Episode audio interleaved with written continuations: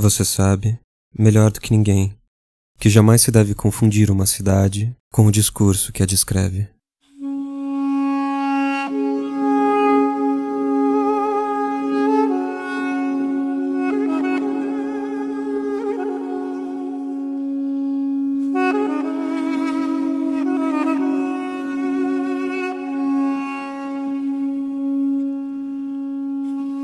Contudo, existe uma ligação entre eles.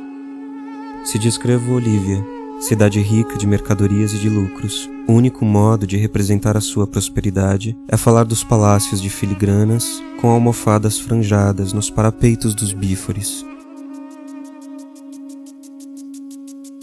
Uma girândola d'água, num pátio protegido por uma grade, rega o gramado em que um pavão branco abre a cauda em leque.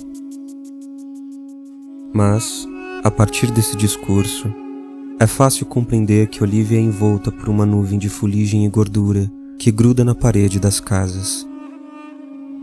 Que na aglomeração das ruas, os guinchos manobram, comprimindo os pedestres contra os muros.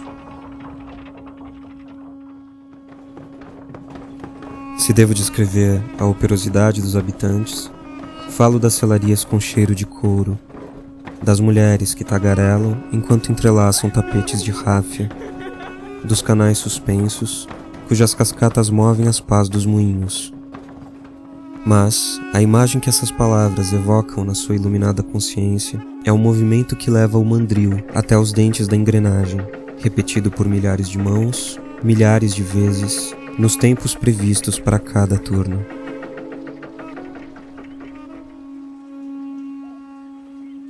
Se devo explicar como o espírito de Olivia tende para uma vida livre, em um alto grau de civilização, falarei das mulheres que navegam de noite, cantando em canoas iluminadas entre as margens de um estuário verde.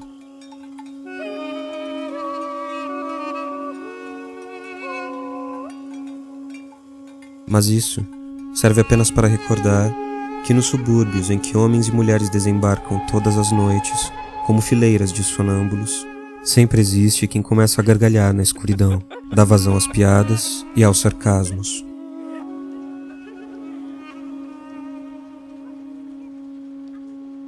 Pode ser que isto você não saiba, que para falar de Olivia eu não poderia fazer outro discurso.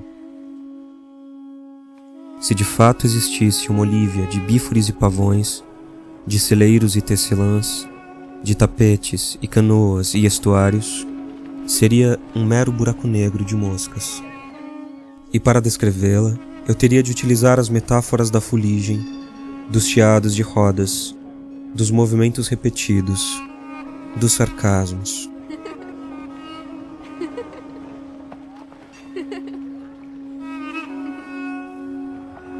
A mentira não está nos discursos, mas nas coisas.